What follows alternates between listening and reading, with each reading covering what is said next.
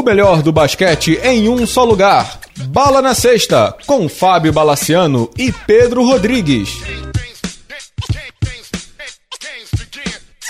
Amigos do Bala na Sexta, tudo bem? Começando mais uma edição do podcast Bala na Sexta. Pedro Rodrigues do Rosário, o programa hoje é quentíssimo, né? Nossa, programa ultra variado hoje. Saudações Bala, saudações amigos e amigas. Cara, cardápio animado hoje, hein, cara? Cardápio animadíssimo, agradecendo aí aos apoiadores, né? Lua.net, o aplicativo, o Turista FC e o Mr. Boller. Vamos começar com a NBA, Pedro. NBA. Pedro, hoje a gente não vai falar de quadra na NBA, a gente não vai falar de jogo, não vai falar de Giannis Antetokounmpo, não vai falar de Kawhi Leonard, não vai falar de LeBron, não vai falar de Luke Walton, não vai falar de nada. A gente vai falar do que aconteceu é, na semana passada em Salt Lake City, Utah, no jogo entre Oklahoma City Thunder e Utah Jazz. É, ali na metade do terceiro período, o Russell Westbrook foi substituído, foi para o banco, colocou é, uma, uma, como é que chama? Uma faixa de gelo, né? No, no, é, duas bolsas de gelo nos joelhos. Duas bolsas de gelo no joelho ali para fazer uma, uma, dar uma. dar uma resfriada ali e tal. Uhum. E, e começou a bater boca com o torcedor. Bater boca assim, de uma forma bem agitada. E por pouquíssimo, pouquíssimo, pouquíssimo, o Westbrook não foi às vias de fato com o torcedor. O torcedor foi imediatamente retirado do ginásio e a NBA abriu, a NBA não, né? A franquia Utah Jazz abriu uma investigação imediata para entender o que tinha acontecido e a imagem que ficou até divulguei no Bala na sexta. Estou fazendo aqui a, a, as observações antes da gente ir para as opiniões, né? Contando o que aconteceu. A imagem que ficou, né, que a gente só estava vendo de um lado, era do Westbrook xingando. Né, o cara dizendo para ele que ele ia. O Westbrook dizendo pro cara que ele ia ferrar a vida do cara, ia ferrar a vida do cara e da mulher né, que estava com ele, era um grandão lá de boné com a mulher dele e tudo. É, e aí eu me lembro que no dia seguinte, né, Pedro, a gente conversou assim, cara, tem uma câmera ao contrário aí que o nego vai aproximar a câmera, aumentar o áudio e vai ver o que, que o cidadão falou, né? Não deu outra. É, não, deu, não, deu, não deu outra mesmo. Não durou 48 horas. O Utah fez a limpa, né? Completa. Primeiro emitiu um statement pedindo desculpa pelo que tinha acontecido, porque considera que uma franquia que vem jogar em Salt Lake City não é adversária, mas uma convidada para disputar um jogo de basquete. Isso diz muito sobre cultura americana, diz muito sobre cultura de esporte americano. Menos de 24 horas depois, baniu o rapaz, de quem a gente vai falar daqui a pouco. 48 horas depois, quando teve um outro jogo, a dona do Utah Jazz, a senhora, como é o nome dela? Yeah, Miller, alguma coisa Gail Miller. Gail, Gail, Gail Miller, viúva do ex-dono do Utah, né, que, ou, ou esposa, enfim, a dona do Utah Jazz, entrou na quadra e fez um discurso é, dos mais belos assim da história do basquete sobre humanidade, sobre igualdade, dizendo que não admite que dentro daquele ginásio que tem tanta história, que tem tanta coisa envolvida, que tenha coisas de racismo. O que aconteceu foi que o cidadão, que o Pedro daqui a pouco vai falar o nome dele aí, é, falou palavras de baixíssimo calão para o Westbrook, dizendo para ele se ajoelhar é, e ficar ajoelhado é, numa referência aos escravos e aos negros e tal. Então ele agiu é, sentado ali na primeira, segunda fileira. O Westbrook falou é, palavras e frases de cunho racista, ofendeu o cara de, é, de forma absurdamente compreensível, racista, é, xenófobo, animal, e eu digo assim, Pedro, ele deu muita sorte do Westbrook não ter partido para cima dele, né? Porque para quem já viveu isso, seja com que tipo de, de xingamento é, religioso, cor de pele, é, orientação sexual, é blá blá blá, às vezes o sangue sobe demais e você não mede a reação. Deu muita sorte de um cara de 1,95m, é, super musculoso e conhecido por ser explosivo, não ter partido para cima dele. E te digo, com toda razão, né? Westbrook, ele foi muito calmo de ter apenas reagido pro cara e ter dito para ele que ele ia ferrar a vida dele por ter sofrido uma acusação racista. Porque ele era para ter matado o cara ali, né, Pedro? Só dando uns pequenos tapas na, na sua timeline, o vídeo, quando saiu na segunda-feira, a cobertura, o que estava ocorrendo era sempre assim, ah, de novo o Westbrook brigando com, com um fã em Utah. Que é o terceiro caso. Os, os dois últimos casos, pelo menos registrados. Exatamente, bem lembrado, bem lembrado. Os dois últimos casos registrados em vídeo foram nos, nos playoffs do ano passado. No playoff do ano passado, inclusive, um cara chegou a botar a mão na cara do Westbrook. O Westbrook deu um tapa no, no, na mão do sujeito e só aí a segurança entrou no, no em ação. Bala, tem um, um, pequeno porém no que você falou. O cara não foi expulso. Isso é uma uhum. das reclamações. É, isso é uma das reclamações do Russell Westbrook. É, na terça-feira começou, é, foi divulgada uma entrevista numa TV local do, do, do Utah deixa eu pegar o nome certo para dar o crédito certo, na QSL5 TV. É a TV local, né, entrevistou né? o sujeito. É a TV, isso, isso, a TV local. E aí, cara, os, os, detetives do Twitter entraram nas contas dele, cara, assim. O cara tinha deletado metade das contas dele, mas conseguiram pegar algumas coisas, que são coisas abjetas. E assim, tinha um tweet, é, é, tinha um post especificamente falando do Russell Westbrook. Que, cara, assim, a, a gente sabe, como pai, falar da gente, a gente fica irritado, a gente sente. Agora, falar dos filhos, falar da mulher, falar da família, Cara, você tem que ter muito sangue frio para não ter quebrado a cara do sujeito. Né? Comenta muito que o Westbrook aqui no programa é um dos temas quase uhum. sempre recorrentes, né? Uhum. Ah, ele é explosivo, ele é não sei o quê. De, de, novo, ele foi um monge budista ali, hein, Pedro? Não, ele foi, e assim, estava se criando um, uma fantasia perigosa na liga. Esse é o, é o, se não me engano, o quarto caso com Westbrook esse ano. Esse ano, eu estava fazendo um levantamento, teve um fã em Denver que se levantou e foi tirar satisfação com ele. É, teve outro que um menino, uma criança, assim, devia ter uns 5, 6 anos, encostou nele, o, o menino estava sentado naquela primeira fila, encostou no Russell Westbrook, o Westbrook chegou pro pai e falou assim, cara, isso não é legal, isso não é legal. O Jokic teve que, que, que chegou ali no meio para dar, um, dar uma apaziguada, mas esse tipo de competição, esse tipo de atitude estava tornando perigosa. E Utah é um lugar conhecido por ser um lugar que os jogadores não gostam de jogar. Eu voltei no tempo, cara, eu achei a declaração do Pete Maravich falando de Utah, cara. Ele jogou seis meses. Lá. Pete. É, em 1979. A declaração mais forte que eu ouvi, por incrível que pareça, foi do J.R. Smith, mas o que o cara comenta. Mas como era o J.R. Smith, que é o malucão, ninguém dá, dá trela. Mas assim, sim, Utah tem um problema, um problema sério com, com fã. Eu escutei o programa, o podcast dos fãs do Utah Jazz e o cara se explicando 200 vezes, dizendo: Não, eu estou sempre do lado de vocês, mas a gente tem que mudar, a gente tem que mudar, porque a velocidade que isso mudou de direção do ah, o Westbrook xingou o cara para uma coisa que realmente é séria, que assim, os fãs da NBA estão perdendo a mão, e principalmente em Utah, foi muito rápido. Vamos fatiar, vamos fatiar, vamos fatiar rapidinho. vamos ser super claros aí, né? É eu acho que isso não é uma exclusividade de Utah. O lance é que os dois últimos casos, principalmente com o Westbrook, foram lá, né? Um não uhum. envolvendo racismo, mas de encostar nele, e o outro agora envolvendo racismo. Mas eu acho que isso, acho não, tenho certeza que isso não é exclusividade de Utah, que está longe de ser o único polo, entre aspas, racista do, dos Estados Unidos. A gente sabe que isso é bem, bem, bem mais profundo. E não estou dizendo que Utah é uma cidade racista, não estou dizendo assim, está longe de ser exclusivo. E aí, a outra questão que eu queria botar com você, Pedro, é a seguinte: hoje em dia a gente está vendo um extremismo muito grande né, na, na, sociedade, mídia social, que é uma coisa que eu tenho tentado me afastar cada vez mais, porque tá tóxico o negócio ali, né? Tenho preferido muito mais conversar com os assinantes no grupo fechado do Balo na Sexta. As redes sociais hoje ficaram impossíveis. O lance é que a rede social está se transportando às vezes para quadra, né? De você achar que você pode encostar no jogador, de você achar que você pode xingar o jogador de tudo que é nome, de você achar que você pode falar tudo que é coisa para um jogador. E, cara, não é assim, né? Então, como é que a NBA está se preparando para isso? Essa é a minha pergunta, Pedro.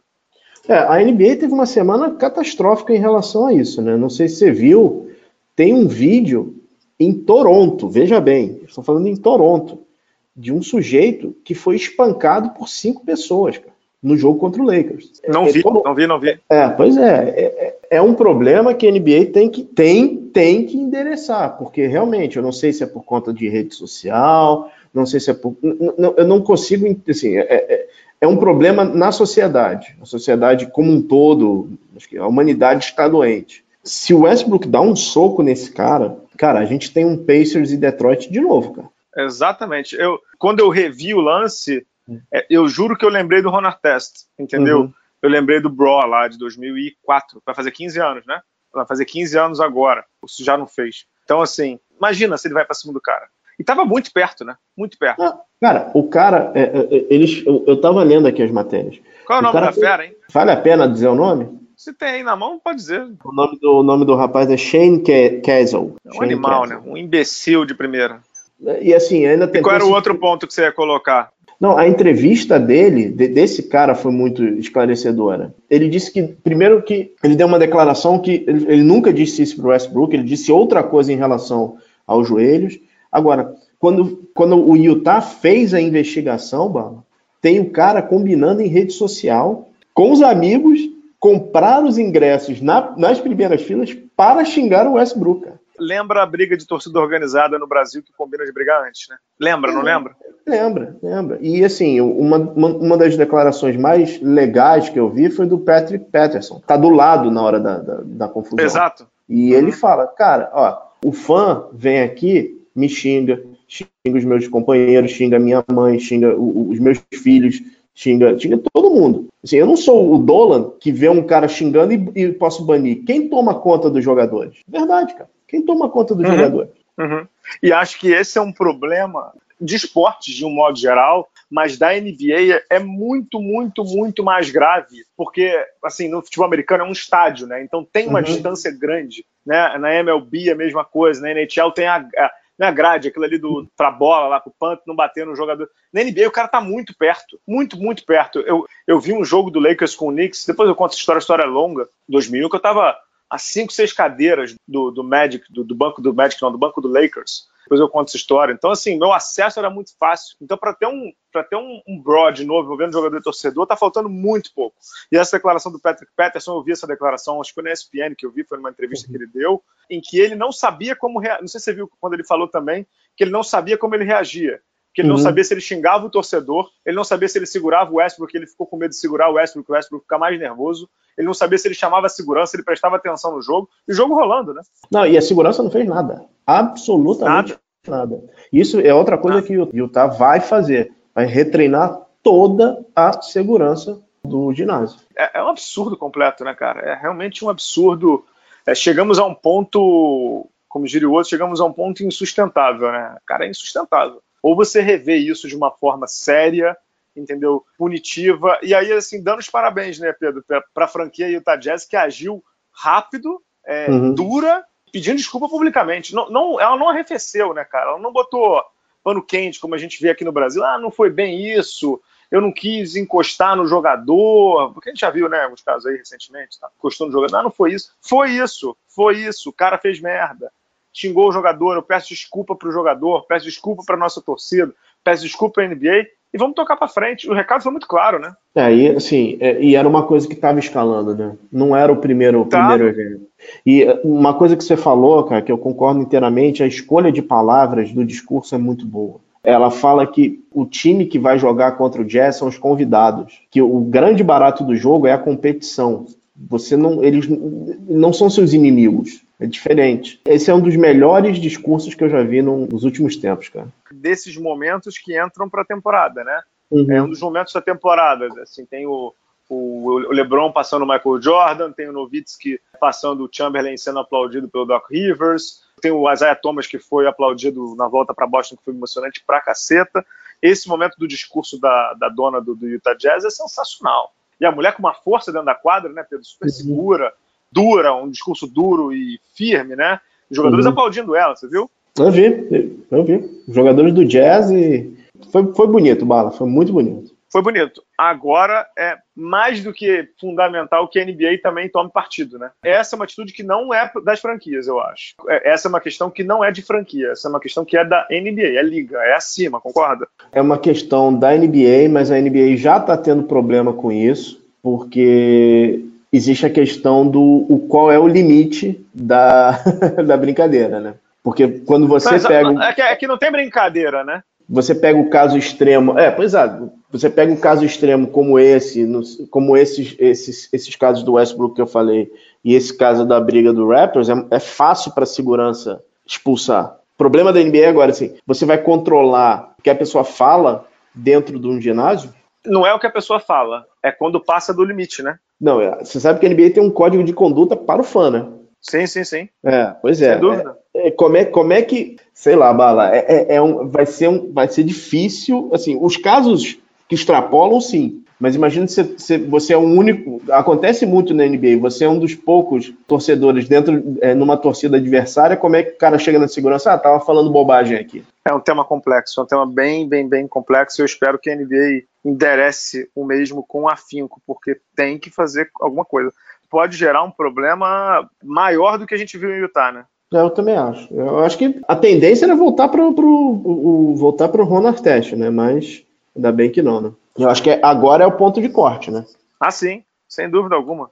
Podemos ir para o segundo bloco ou tem mais algum tema, algum assunto em relação a essa questão? Novamente, dar os parabéns à, à organização do Utah Jazz. Quem quiser ouvir o podcast do, do pessoal do Jazz, é um podcast em inglês, vale a pena, porque os caras são, são fãs mesmo. E quem for fazer pesquisa sobre o Utah Jazz, por favor, não pesquise declarações do Cal Malone, tá? Exato, não convém, né? Não, não convém. Voltamos para o segundo bloco, a gente vai ter convidado aí para falar de NCAA March Madness. A gente volta já já. Já pensou em curtir os maiores espetáculos do mundo? Escolha o seu jogo que o Turista FC vai cuidar de tudo. As viagens mais insanas e os melhores pacotes. Tudo personalizado para você, amante do esporte. Eu vou te dar uma ideia da jogada perfeita. É bola na gaveta e bala na cesta. Você vai curtir estilo MVP e vai entrar pra história essa trip maneira. Ingresso, transporte, hospedagem, seguro, viagem, tudo que você precisa. Os melhores jogos, tudo sob medida. Super Bowl, futebol europeu e corrida. Bola da vez, NBA. Atento a cada jogada. Assistência de bandeja, cesta de três. Vendo de perto a enterrada. Combine com os amigos, chegou a sua hora. Turista FC, torça mundo afora. Curta nossas redes sociais e também dê um confere no turistafc.com.br. Voltando aqui para o segundo bloco do podcast Bala na Sexta, Pedro Rodrigues do Rosário, temos convidados em dose dupla, hein? Literalmente, fomos buscar os universitários, hein, Bala? Fomos buscar os universitários. Temos aqui o Rodrigo Lazzarini, do Live College BR, e o Bruno Fiola, que é quase sócio aqui do podcast.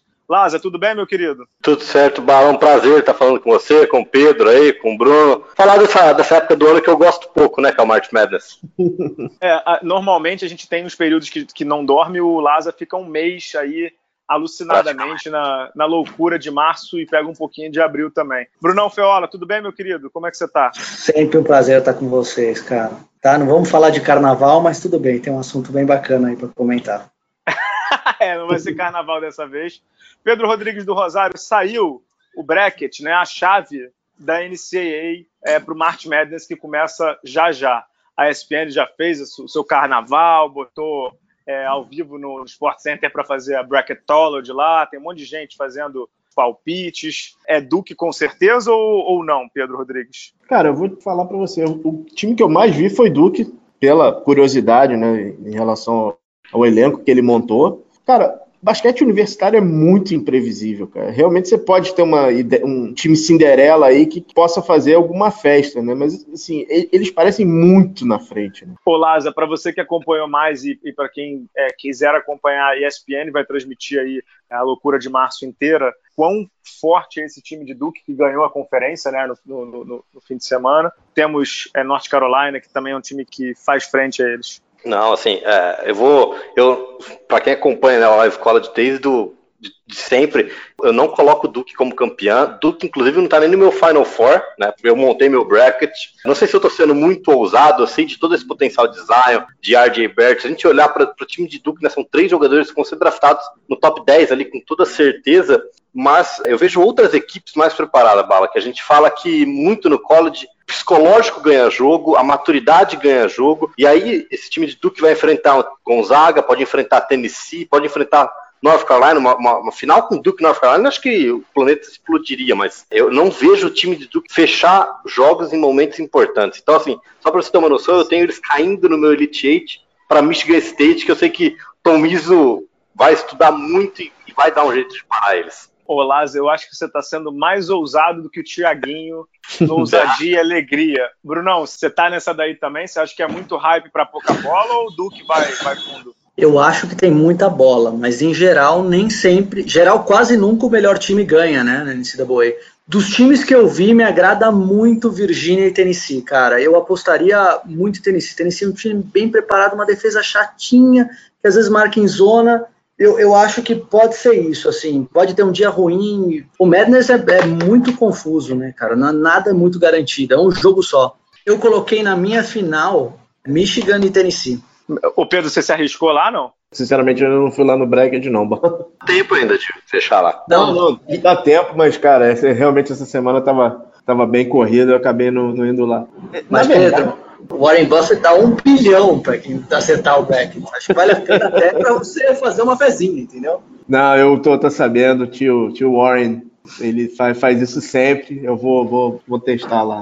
Ô, Laza, você que acompanha mais, aí o Live College BR faz uma cobertura brilhante aí da NCAA. O que mais você destaca pra gente que está acompanhando aí o, o March Madness e que meio que é, se aventura com basquete universitário muito a partir de agora, né? Quem mais você destaca de jogador, de, de universidade, né? Os técnicos sempre chamam atenção, né? O Coach K, o Roy Williams, o Jim John Calipari, um. Jim Bohain, excepcional o Tom Izzo também, e os escândalos, que daqui a pouco a gente vai falar sobre isso, o Pedro separou isso aí também. O que mais você destaca para a gente acompanhar esse March Madness que começa a partir dessa oh. semana? Então, a partir de quinta-feira, né? Tem um jogo, Bala, que chama muita atenção, que todo mundo, na hora que soltaram isso daí no domingo, todo mundo foi de boca aberta, né? Que vai ser um Marquette contra Murray State, Marquette com seed número 5, Murray State com número 12, por conta do Diamoran, né? O Diamoran fez uma temporada assim espetacular. A única forma do, que o time dele tinha de se classificar para o March Madness era se vencesse o torneio da, da conferência.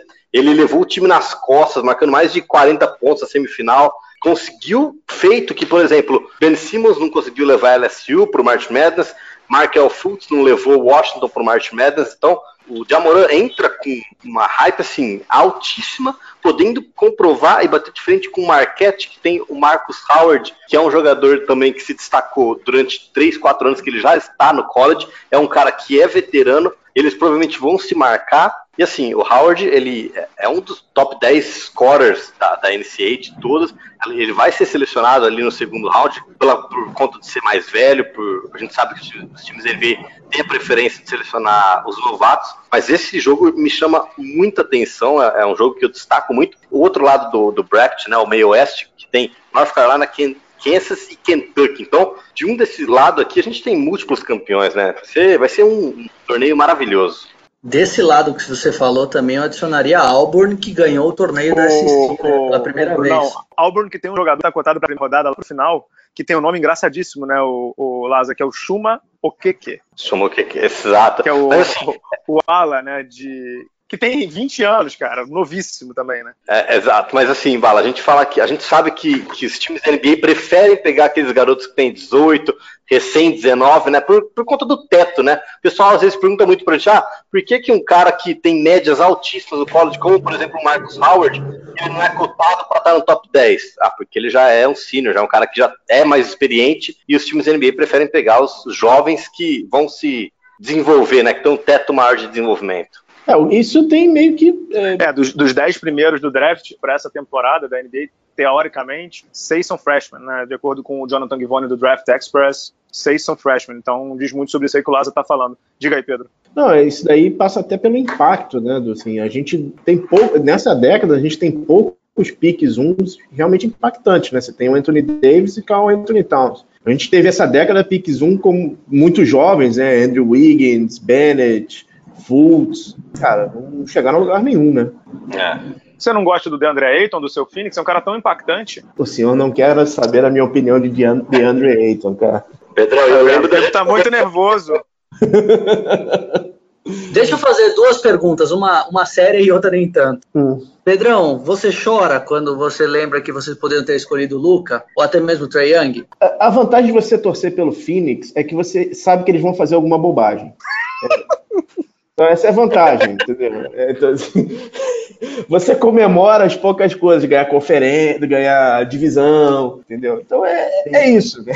A vantagem, a vantagem de torcida do Phoenix é essa. Agora uma pergunta bem, bem séria, assim, hum. que vocês citaram e acho que é um super gancho. Nos últimos 10 anos, fato, a gente não teve nenhum muito contundente que eu não me lembre do Anthony Davis como nova estrela da NBA.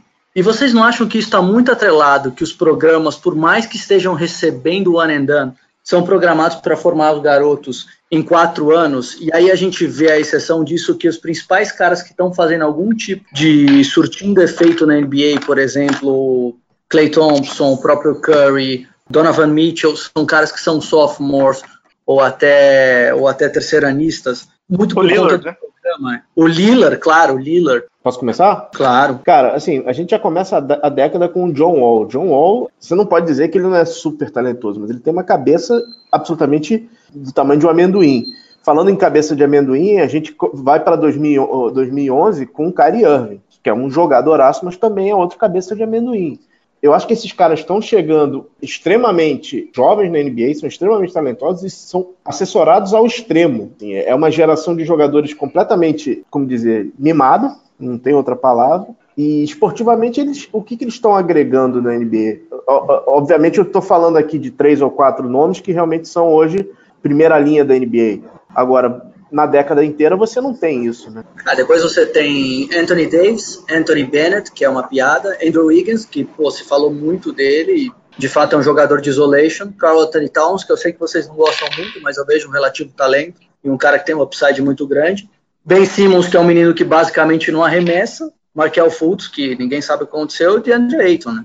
Eu acho que tem o um ponto geracional, que isso é de toda a NBA, acho que de todo mundo, todo mundo que trabalha sabe o quanto sofre um pouco com essa geração. Mas tem um lance também que eu acho que esses caras não estão preparados, assim, tecnicamente. Falando em termos de fundamento, eu vejo, eu vejo caras que arremessam muito mal, e aí entra um pouquinho, não, não antecipando, mas entra um pouquinho na questão desse draft, principalmente nos primeiros posicionamentos, que estão baseados muito no upside desse cara, e não no que ele é hoje, assim. É, cara, Sim, a gente teve no começo da década uma declaração que fez muito barulho, mas ficou meio escondida, que é do Kobe, né? Dizendo que hoje o jogador europeu chega com fundamentos muito melhores do que um jogador americano. O jogador americano ainda tem todo o diferencial físico, e, obviamente ele, ele, joga muito mais do que um jogador europeu, mas eu acho que esse problema na NCAA é um problema que não começou agora nessa década, começou em, é, em 2000 2005, 2003 e agora a gente está vendo, tá vendo isso aí, né, cara? Passa pelo, pelos jogos, né, cara? Assim,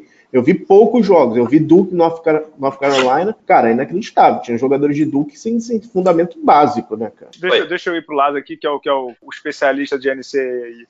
Esse é um tema que acho que vale uma discussão de, de um programa completo, né? Essa questão do Sim. one and done. É, one eu and acho done. que eu mandei uma vez para é, eu mandei para você, acho que uma vez, um link de uma entrevista com um recrutador de Duke. Não sei se foi para você que eu mandei ou pro Luiz Araújo. Já tem um tempo já que ele falou que hoje a dificuldade de você montar time na NCE é que você monta um time por ano. Antes você montava um time a cada dois anos, três anos. Isso, obviamente, muda tudo dentro da faculdade. Muda o programa, muda a forma como o técnico se relaciona com o jogador, muda a forma como o técnico desenvolve o jogador, porque antes o que ele é, preparava o jogador três, quatro anos, ele hoje tem que tentar preparar o jogador em 12, 15 jogos numa temporada que dura seis, sete meses. Então, é um é, tema bem isso. complexo, mas que nem isso, é, e, que tem um, é. e que tem um impacto grande lá na frente, na NBA, na formação dos jogadores. Isso é muito óbvio, né, Lázaro? Não, com certeza. E, e, por isso que a regra do one and done está sendo estudada, né? Porque a gente pergunta assim: quando não, não existia essa regra, os jogadores iam para o college para desenvolver o seu jogo. Então, um cara ser treinado pelo coach que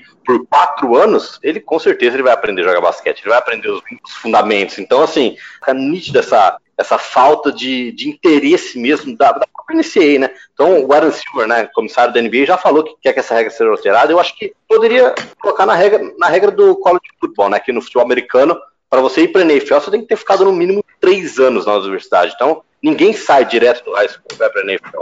É, o problema é que a mudança do, do Adam Silver, na verdade, é para tirar o One né? Para levar o cara diretamente pro D-League, né? E não, não para deixar ele mais um tempo. A gente pode pegar o exemplo do college football e transformar isso no basquete, né? O jogador que prefere ficar no college, ser treinado por um técnico que vai desenvolver o jogo dele, como é feito, por exemplo, na NFL, os jogadores vão para o college ficam três anos, é, no basquete seria muito melhor para os jogadores. Né? O jogador, a gente sabe que muitos jogadores querem ir para a D-League, muitos jogadores querem jogar fora dos Estados Unidos por conta do salário, por conta de não receber um pagamento. Então, é, fica complicado essa, a gente ter a visão do lado dos jogadores, mas eu entendo que a gente, na NCAA, precisa ter alguma coisa para você ter um desenvolvimento maior dos, dos, jogadores e dos jogos, né? Como o Pedro falou, tem jogador que, mesmo a gente falando de Duke, que o cara fica ali, só a função dele é entrar e arremessar, ele não sabe nem bater bola. Então o cara não vai nem colocar a bola no chão. Então é muito complicado toda essa, essa fórmula que a NCAA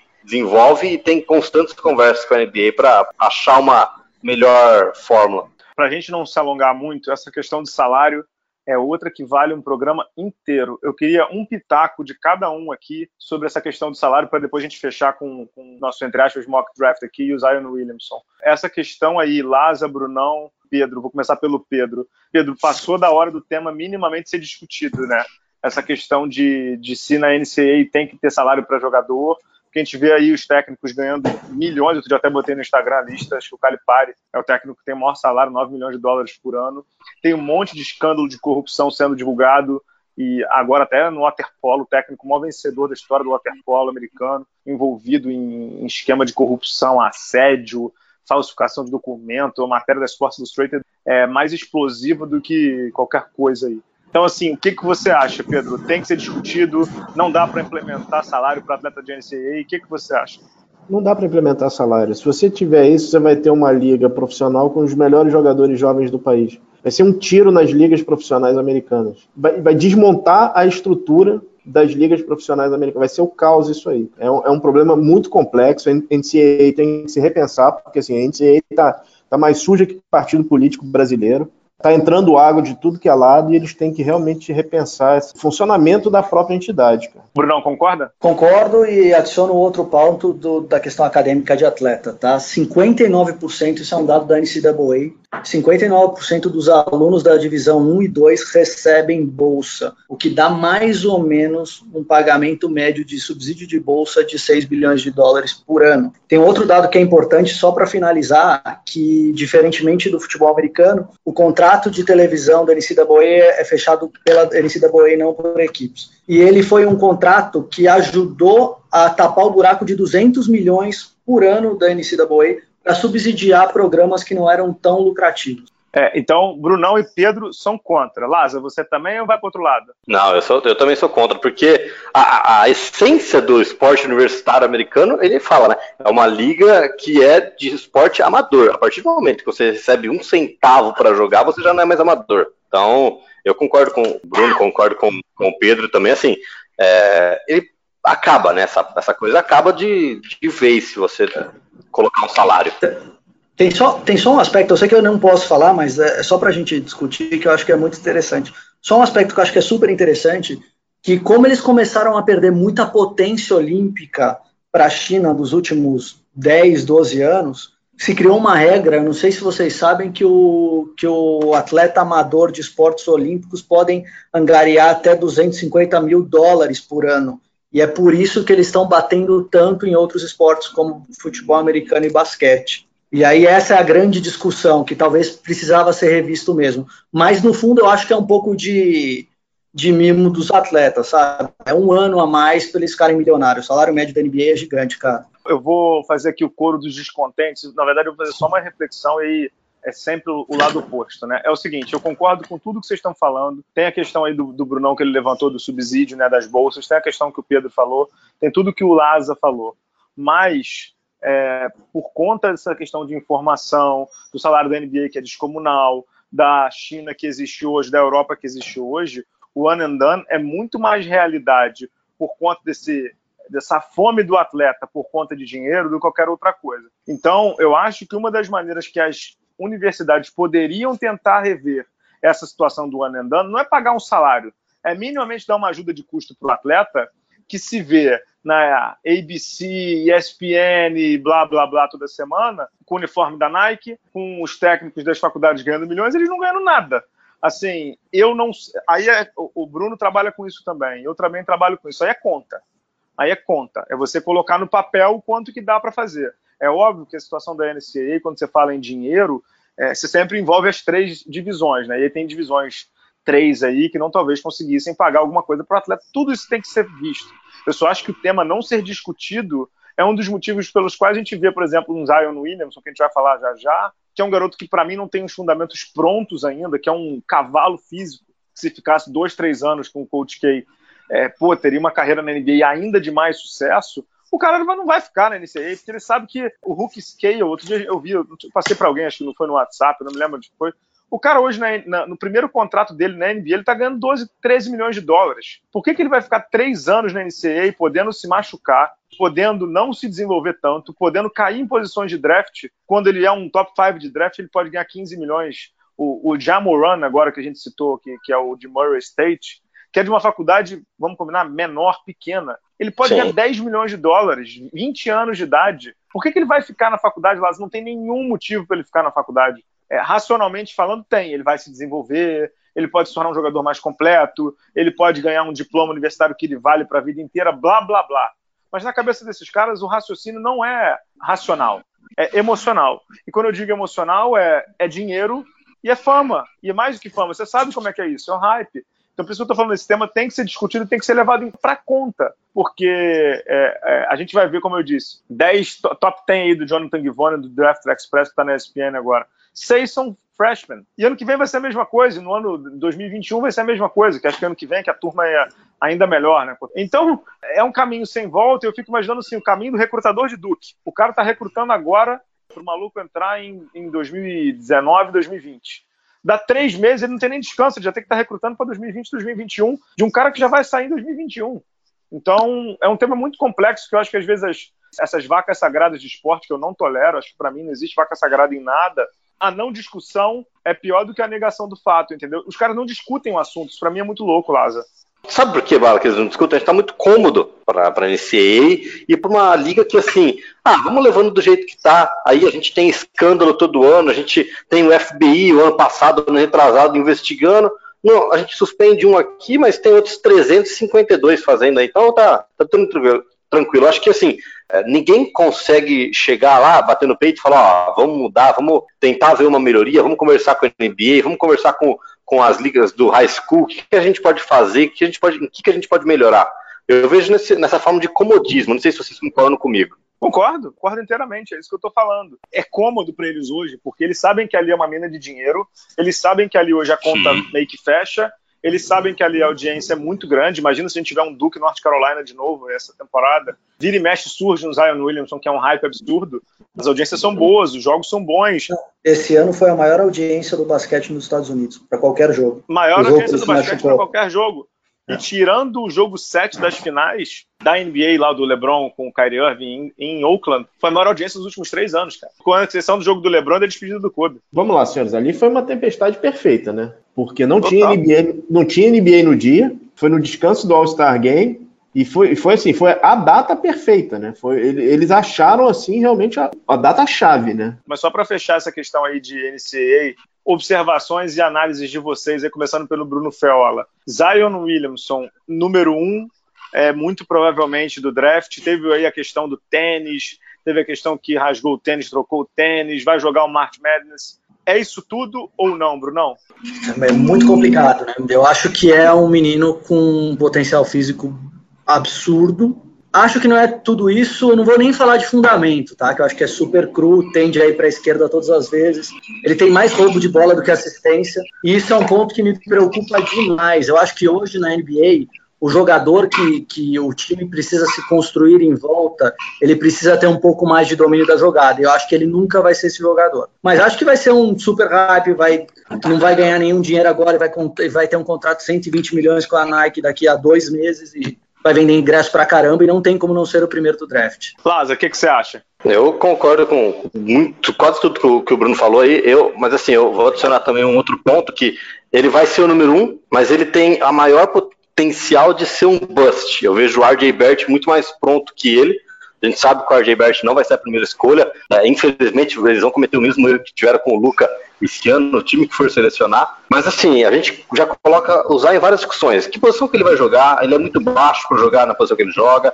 No college a gente via ele dominando o garrafão, porque ele recebe, ele é muito mais forte que todo mundo, como você falou, tem uma força comunal. Ele recebe a bola, bate no meio do garrafão, já derruba uns 3, 4 ele sobe para fazer bandeja. Então, assim, é, na NBA ele não vai fazer isso, né? Numa noite ele vai ter um, um Antetokounmpo, numa noite ele vai ter Anthony Davis, numa noite ele vai ter um, vários pivôs, um Whiteside, que são pivôs fortes, atléticos também. Então, vai ser difícil para ele conseguir virar essa chavinha e chegar na NBA. Então, o que eu vejo hoje é que o Zion tem o maior potencial de. Eu não vou falar bust, mas eu vou falar que o, o teto dele ali ele não tem mesmo, porque ele vai ter que ficar arremessando. O verão inteiro é isso, ele vai ter que passar Agora, todos os meses arremessando para ter uma bola de três consistente. Ser, a gente sabe que o arremesso lance livre dele é péssimo. Então, assim, ele não tem um mid-range. É um cara que ou ele vai fazer bandeja ou ele vai enterrar. Então você, você tira. Se você der espaço para ele arremessar, ele vai errar. Então é. Ou, ou seja, é Pedro Rodrigues do Rosário tá pronto para ir pro Phoenix, né? Para ser Buster é Phoenix, né? Cara, olha só, bom, vou respondendo a sua pergunta, Bala. Se Nova York, Cleveland pegarem o pique 1, eu acho que o Zion Williams vai para lá. Porque apesar dele ter todas as deficiências, ele é um jogador que vai botar gente no, no ginásio. Eu desconfio que ele não vá, por exemplo, o Phoenix cair de novo com o pique 1 ou o Bulls, porque eu não confio em nada que o Garforman faz. Né? Ô, Laza, para fechar, só, só um pitaco final sobre essa questão de, de posição de draft aí. Alguma explicação para o Cameron Reddish ter caído tanto assim nas últimas semanas na, nas projeções? Ele estava cotado para top 5, ele já está beirando o top 10 ali. Ele me parece ser um, um ala ali, um 2, um 2, 3 com um razoável talento. Não, não entendi muito como é que ele caiu. Você que acompanha mais ali, Alguns caras como o, Hashimura, né, que é o, o Japa, tá subindo cada vez mais e tal. E aí, óbvio, tem uma questão também comercial muito grande, né, um mercado gigantesco que é, seria um primeiro japonês ali draftado tão lá em cima, está subindo cada vez mais, ele está cotado para ir para Chicago e tudo, tem uma comunidade japonesa muito forte em Illinois. Tem alguma explicação para o Red ter caído, não? Não, então, ele teve uma, uma inconsistência muito grande nesse último mês né, de, de torneio, agora teve, mês de fevereiro foi péssimo dele, assim, o que acontece a gente sabe que os mocks eles avaliam o potencial do jogador e como ele vem se destacando, vem como ele vem produzindo durante a temporada. Então, o Ken Reddish, no começo da temporada, que estava se passando a quadra, ele estava conseguindo jogar. Quando o Zion assumiu todo aquele holofote dele, quando teve todo o boom, né, o Ken Reddish ficou um pouco mais, vamos por atrás desses holofotes e não conseguiu desenvolver e mostrar tanto o seu jogo. É, aí quando o Zion se machuca, o Ken Reddish inclusive ganha um jogo para Duke, num at the buzzer contra a Florida State maravilhoso, só que a Zion voltou, cultura, assim, usar, o Kardashian não tá conseguindo jogar, não tá conseguindo mostrar. Então, fica essa decadência dele, mas é um cara assim, que se você der a bola na mão dele, livre, ele vai matar bola de três pontos. Então, o time que pegar ele, no começo ali, a gente não pode chamar de estilo, porque ele vai estar dentro da loteria ainda. Mas foi o que você falou. Ele era para ser cotado ali no top 3, top 5, ele já, deve, ele já caiu para oitava, nona posição. Vai ser é interessante. O eu vou falar uma coisa, viu, Bala? Se o se Gonzaga ganhar o March Madness, eu coloco ele em quarto lugar ali. Eu sei que vai ficar Zion, RJ, Jamoran, e aí ele vem para ficar em quarto. É, ele é um cara que me parece ser bem, bem talentoso e vai inclusive jogar o Mundial, né? O Lama já, o Julio Lamas, o técnico argentino que, que dirige o Japão, no próximo bloco a gente vai falar aí de, de, de Copa do Mundo, é, já meio que já convocou o Hashimura. Né? Ele, tem, ele tem que jogar, ele jogou as eliminatórias e foi um dos saques da seleção japonesa. Exato. Brunão, Feola, para fechar, cara, alguma observação mais sobre esses garotos do draft que você viu, que você está gostando? Tem muito time, entre aspas, grande, que está lutando para subir posições, né? O Lakers fazendo o tank final, o Minnesota que ainda não se decidiu, o Washington que já tem o John Wall, o Bradley Beal, vai conseguir posições provavelmente ali no top 10. Vai ser um draft interessante nessa temporada, né? Sem dúvida. Eu queria, assim, destacar dois caras que não estão muito falados. Um está até subindo ultimamente, mas que eu acho que vai ser muito bom jogador. Queria até a opinião do Lazzarini, que é o DeAndre Hunter, de Virgínia. Um menino que sabe arremessar muito bem, sabe jogar de costas, bate bem a bola. E o outro é o Jared Culver, que é um menino que sabe jogar muito bem, ele é um pouco lento, então ele tem uma visão de jogo muito interessante, cara. Não, eu gosto muito do Deandre Hunter, como ele foi né, o jogador defensivo da ACC, então é um cara fundamental e eu vejo ele subindo cada vez mais no mock também, no mock draft também. A gente sabe que o March Menos agora define muitas coisas, né? Define coisas que a posição do, de jogadores que estão nessa, nessa bolha aí, são caras que vão ficar na vigésima colocação, vigésima quinta, tem eh, alguns saltos aí, então tô bem ligado, viu, Bala, para esperar esse final de March Madness, que aí a gente já tem o Combine em maio também, e o draft, lembrando, dia 20 de junho de 2019. Exatamente, no, em, no Brooklyn, né? Só lembrando, esse, o DeAndre Hunter e o Hashimura, que a gente comentou aqui, o japonês, e o DeAndre Hunter, que é um ala pivô de Virgínia, os dois estão cotados para ir hoje para o Atlanta. Né? O Atlanta tem dois piques ali, provavelmente no top 10. É, o Atlanta do nosso Alessandro Silva, assinante é, do Bala na Sexta, que fã do Trae Young, do John Collins e do Werther, pode ser que eles consigam mais dois piques bem altos, é, se não trocarem nada e tal, olho no Atlanta Hawks nesse próximo draft aí, viu? Foram muito bem já no passado, né? Fazendo a troca lá, lógico que poderia ter ficado com o Luca, mas já tá meio acordado. E tirando mostrando que tem potencial gigantesco, né? Eu gosto muito dele também. Quem, quem? Do Trey Young. Ah, sim, e tem jogado muito bem, né? Nesse final de temporada ele tem jogado muito bem. Remédios controlados pelo técnico, né? Parou de chutar tanta bola, assim, deslocadamente, foi para um jogo mais seguro e tá jogando muito bem, né? Exato. Brunão, Laza, muito obrigado aí pela participação de vocês. Laza, faz o seu jabá aí pra galera te acompanhar, viu? Muito obrigado, Bala. Você, Pedrão, mais uma vez. A gente sempre gosta de falar de basquete, gosta de falar de Martin Madness, de college. E assim, né, eu, tô, eu criei uma meta, agora vai ser uma meta ousada, todos os dias após o, a rodada do March Madness, a gente vai estar fazendo um ao vivo no YouTube. Então, Live College BR no YouTube, Twitter, Facebook, Instagram, todas as redes sociais. A gente vai estar fazendo uma cobertura de como você falou. Agora eu só vou dormir no dia 9 de abril, depois da final. Boa sorte, viu, Camila? Lá na... Boa sorte para Camila aí, viu, chefe? Muito obrigado. Brunão, muito, muito obrigado aí, viu, Brunão, pela participação, Bom, sempre aí com. Eu que agradeço. Técnicos, você fera, agradecendo aí, viu? Agradeço o Laza, para mim que é um nerd de basquete, é um puta prazer estar falando com vocês, cara, vocês nem imaginam. Pedrão, voltamos pro último bloco aí para falar de seleção brasileira, né? Vamos lá. Obrigado, senhores. Obrigado, obrigado pessoal. Valeu. A gente volta já já. We know game, we know game. We know... Vista-se com atitude dentro e fora da quadra. Mr. Baller é a marca com o DNA do basquete. Camisetas e bonés personalizados, criados com alto padrão de qualidade para a academia, para o dia a dia, para o seu lifestyle. Visite nossa loja em mrballer.com.br e conheça nossas estampas exclusivas, pagamentos via cartão de crédito ou boleto bancário. Se preferir, chame a gente no WhatsApp 47 99754 0272. Siga também o Mr. Baller no Instagram e na nossa página do Facebook. Junte-se a nós, Pia Baller. Pedro, voltando aqui para o bloco final, é, hoje a gente não vai falar de, NB, de NBB e nem de LBF, a gente vai falar de Copa do Mundo da China, que vai acontecer entre 31 de agosto e 15 de setembro na Ásia, e saíram os grupos, né? Tem o site da FIBA World Cup, que agora é Copa do Mundo, é Mundial, né? É uhum. o Mundial, que vale vaga para. Já vale vaga, sete vagas aí para a Olimpíadas 2020. Poderia falar aí os oito grupos do Brasil, mas vocês podem consultar também, vocês têm acesso. Todos os grupos, vale a pena falar do grupo do Brasil e, e explicar um pouco do regulamento. Como é que funciona o regulamento para quem está acompanhando agora? São oito chaves, com quatro em cada chave. Os dois primeiros de cada chave avançam e formam novas chaves. Então, é uma primeira chave com quatro times, dois avançam, são formadas quatro chaves com quatro times, avançam 16. Aí dessas 16, né, dessas quatro chaves, os dois melhores vão para as quartas de final, aí quarta semifinal em mata-mata, jogo único. O Brasil caiu no emparceramento no grupo com Nova Zelândia, Grécia e o nosso bravo time de Montenegro. E no emparceramento, o Brasil vai jogar em Nanjing no emparceramento, o Brasil pega o grupo que está em Xangai, Estados Unidos, República Tcheca, Turquia e Japão. Tá claro aí que o negócio ficou quente para a seleção brasileira do Petrovic, né, Pedro? Tá claro, né? Mas assim, Bala, sinceramente, as expectativas têm que ser, têm, têm que ser realistas para essa seleção, né? A gente está num período de ultra entre safra, ultra, ultra entre safra.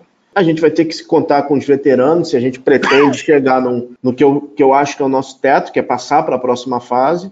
Ter paciência com os jovens, porque eu acho que você tem alguns jo jogadores jovens que você pode levar para ganhar experiência.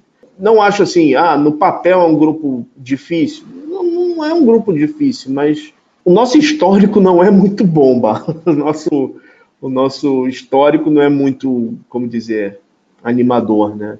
É, não é. O lance é que, assim, tem muita gente falando assim, ah, vai perder todos os jogos e tal. Não sei se é por aí. Sinceramente, não sei se é por aí. Tem um cenário que eu até botei no blog, né, no Bala na Sexta, que é um cenário, entre aspas, mais pessimista, que é Nova Zelândia com Steven Adams, Montenegro com Vucevic, uma Turquia com Sedi Osman e Grécia com o Antetokounmpo. O fato é que o Brasil tem condição de ganhar e de passar da primeira fase ao bater Nova Zelândia e Montenegro, acho que assim, não tem muita dúvida. Pode, ganhar, pode perder, sem, pode, claro. Mas sem Vucevic, né? Sem Vucevic. Né? Mas mesmo com o Vucevic, assim, é um jogador só, né? Tem o Radon City, que está jogando no Múrcia, mas é um garoto de 20 anos. Tem o Dublevich, que, que joga no Valência.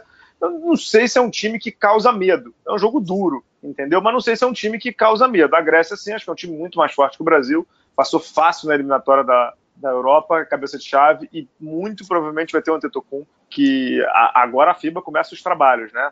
Já, já botou declaração do Harden dizendo que quer ir. LeBron James, que vai ter férias cedo, muito provavelmente vai, porque quer jogar com o Popovich. Não sei se você já leu essa declaração dele. O Antetokounmpo disse que quer ir.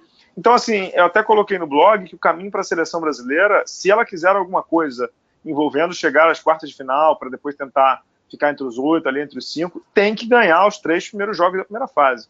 Porque na segunda fase você não vai ganhar um, claramente, contra os Estados Unidos, e você vai ter que tentar ganhar o outro, muito provavelmente de Turquia ou de República Tcheca, que vai vir com Vesely e todo mundo mais. Isso não é fácil, né, Pedro? Não é fácil por conta dos problemas do Brasil, concorda? É, só um parentezinho, Bala. O Lebron e o Harden não querem jogar por causa do Popovich, não, cara. Eles querem jogar porque é na China o campeonato. Exatamente, é um mercado gigante. É por, isso, é por isso que eu acho que o Antetokounmpo vai, cara. Por isso que eu acho que o Antetokounmpo vai, Steven Adams vai e o Vucevic vai. Porque é, é o segundo maior mercado da NBA, cara. E esses caras precisam vender tênis, vender não sei o que. Esses caras, esses caras, se for pelo mercado, eles vão, cara. Eles vão. Antetokounmpo vão os dois, vão o, o principal e o que tá no Dallas, cara. O Tanassis, né? Isso, isso aí. Ah, a, questão é... toda, a questão toda é que não, a torcida a brasileira está muito, muito machucada. A relação da torcida com, com, com a seleção brasileira está muito abalada. Eu não sei se existem jogadores assim que seriam o, grande, sei lá, que poderiam chamar o Anderson, talvez. Eu acho que se o Nenê for, você tem uma chance, porque assim, o Anderson teve muito problema para defender o Vucevic quando jogou recentemente. Eu não sei, Bala. Eu, eu, eu realmente continuo achando que o teto da, da, seleção é a próxima fase. E ir para frente, para mim, seria, cara, uma glória quase inalcançável, cara. É, a Grécia, que além do Antetokounmpo, tem o Borussis, e tem o garotão, né, o Larentsakis, que é muito bom. Garotão novíssimo, novíssimo, novíssimo. É, tem tudo para ir super bem. Né? O Borussia tem, tem 35 aninhos, mas jogou super bem a eliminatória. E o Larentsakis, que está surgindo aí, que vai ser uma das figuras principais aí do, do basquete do nível mundial aí nesse, nessa Copa do Mundo da China. É, uma preocupação que eu tenho, até detalhei isso no blog, é, a preparação da seleção brasileira, né, Pedro? Uhum. A CBB, a gente sabe, não está nadando em mar de dinheiro, não tem grana para fazer é, uma, uma gira aí de 20, 30 dias na Europa. Tem uma coletiva do, do Petrovic essa semana aqui no Rio, que eu vou dar uma passada lá para ouvir um pouco em relação a isso. Ao contrário do Rio de 2016, onde os times da Europa da Ásia, de todo mundo, estavam vindo para cá, era fácil marcar amistoso, né? Não sei se você lembra, antes, do, antes da, da Olimpíada, o Brasil jogou com Lituânia, Austrália, Argentina, Uhum. É, fez é amistosos de altíssimo. Em Mogi, exatamente. Uhum. Fez amistosos de alto nível, né? Alto nível mesmo. É, agora você vai fazer como? Entendeu? Porque ninguém vem para cá, óbvio, você está indo para a China, é o caminho inverso. Você vai fazer o quê? Vai ficar 20 dias na Europa? É caro. Ao mesmo tempo, se você não ficar, você vai começar uma, um grupo que é um grupo que não é da morte, mas é um grupo quase da morte, numa terceira marcha. Esse grupo é para você começar com um pé embaixo, né? Quinta marcha, no mínimo. Como é que a CBB vai, vai, vai lidar com isso, entendeu? É, e a estreia é, é, é o ganhável, né? É o jogo com a Nova Zelândia. É, é, o jogo não é nem o ganhável, é o que você, é o que você tem que ganhar. Uhum, Porque uhum. começar com derrota, você não precisa nem continuar a competição. Você vai uhum. terminar no máximo com. Não, um dois que você pode, você pode ganhar da Grécia, mas assim, muito difícil de ganhar da Grécia. Então, ou você começa com quinta marcha lá embaixo, ou é perigosíssimo, né? Eu acho que a CBB tem, já está pensando, claro, mas a CBB tem que, tem que se organizar um pouco melhor em relação a isso, né? Agora, é, falando no, no, nos titulares, cara, quem seriam os seus titulares, imaginando que você pode chamar todo mundo, cara? No Brasil? Uhum. Cara, é o Ertas ou o Raulzinho, né? Leandrinho, mas ele tem gostado de vir com o Leandrinho no banco. Uhum. Marquinho, ele gosta de jogar com quatro aberto, mas eu não sei quatro aberto ele jogaria. Eu não sei se é Augusto Lima e Anderson, não sei quem seria. Quem seriam os seus?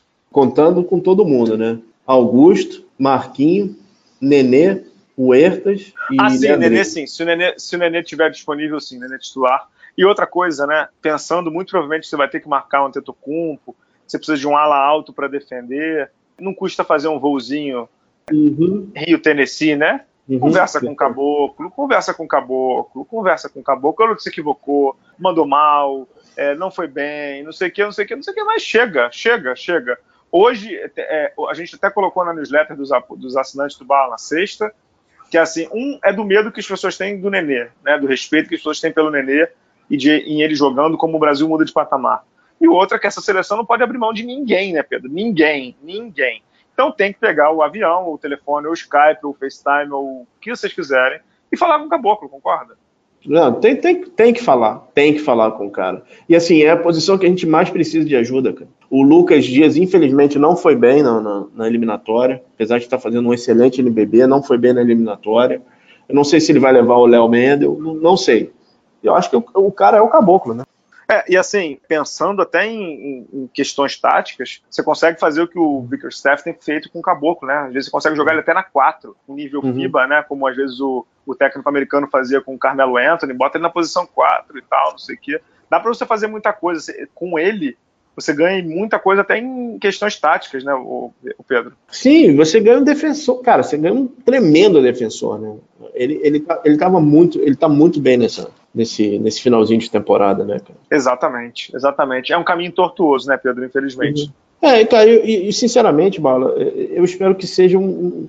Não vai, não vai dar para ser um reencontro da, da torcida com a seleção, porque, novamente, vão ser jogos de madrugada, ninguém vai ver, não sei o quê, mas pelo menos que faça um bom papel. Porque, cara, como eu falei, a relação da torcida com, com, a relação tá, com, a, com a seleção está muito, muito distante, está muito machucada. Cara. É, vai continuar distante por conta disso que você falou, né? Os horários, né? É, e a, a próxima Olimpíada, se for, é na China, né? Desculpa, no Japão. No Japão, Japão. É, é isso. Tem, tem curtinhas hoje, não? Tem duas datas, Barla. Duas datas. A primeira hum. data é 18 de, de março de 1994. Não tem como não, não falar isso. Quando um uhum. certo, certo camisa 23, agora na época 45, resolveu voltar a jogar. Foi a volta do Michael Jordan, que ele anunciou somente com as palavras I'm back, que eu acho que Que dia que foi? Foi 18 de março de 90, é, 94. Desculpa, uhum. 95, 95, 95.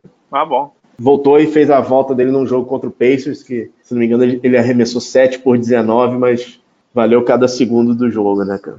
Uhum. E a segunda data, a gente está gravando dia 19 de, de março. 19 de março, Bala, fazem exatos dois anos, que para mim acho que é, uma, é o ápice do, do basquete nacional esse ano, é, nessa década. E década com Olimpíada, com o Brasil vencendo Sérvia em Copa do Mundo, Brasil tendo bom, boa participação, tendo, tendo, tendo participação na, na, em duas Olimpíadas, mas acho que o Jogo das Estrelas de 2017 do NBB no Ibirapuera, acho que realmente a gente pode dizer, agora em 2019, que foi o ápice do basquete brasileiro nessa, nessa década, né, Bala? Principalmente pelo que estamos vendo aí, né? Então, hoje. É, dia... é um ponto de inflexão, eu diria. É, hoje, dia 19, a gente comemora exatos dois anos daquele domingo que parecia um Sunday, né? cada hora tinha cobertura cada vez melhor. É, foi o do show do Jota Quest, né? Foi o primeiro, né? Não, é exato, foi o primeiro, o primeiro jogo. Uhum. O Oscar apareceu, todos, o Vlamir apareceu, todos os Paulo grandes. Hortência. Exato, exato. Acho que ali foi o. Simone, cantora, Adriano Galisteu. Acho que ali Rapaz, eu pode... quase falei com o Adriano Galisteu que, enfim, deixa pra lá. então, fazem dois anos esse. Foi em 19 de março de 2017. Legal. Eu não tenho curtinho hoje, não. Só dar os parabéns aí ao Paulistano mais uma vez. Paulistano que vai enfrentar o São Lourenço na semifinal da Liga das Américas, a outra semifinal Guarujá de Lara da Venezuela e Capitães do México. Obviamente a FIBA Américas agora está passando o seu Pires, né? Para saber quem vai pagar para levar. Coisa de um milhão de dólares, Pedro, para você levar a final do, da Liga das Américas para sua cidade. Se você quiser ir comprar para botar aí na, na sua casa, você paga um milhão de dólares e afinal é jogada no, no, no, play do seu condomínio. Eu, eu, eu, conversei com uma pessoa do Paulistano, ele disse, cara, por esse valor eu monto um time inteiro para a próxima temporada. Dá, né? Dá. Muito provavelmente essa final tá indo pro México. É, é mesmo? É. Ah, parece que ah, tava tem dinheiro, né? É, é verdade, é verdade, né? Tava entre São Paulo e Buenos Aires, né? Exato. Complicadíssimo, né? Mas, enfim, né? Como você falou, né? Vamos passar a sacolinha, né? Show me the money, né? É isso aí, cara. Obrigadão, Pedro Rodrigues do Rosário. Pedro Amorim, muito obrigado pela edição. Aos convidados Bruno Feola e Rodrigo Lazarino também, aos assinantes que dão força para que a gente continue. Lua.net, Turista FC e Mr. Boller também. Pedro Rodrigues do Rosário, voltamos semana que vem, certo? Voltamos semana que vem. Obrigado, pessoal. Até a próxima. Tchau, tchau.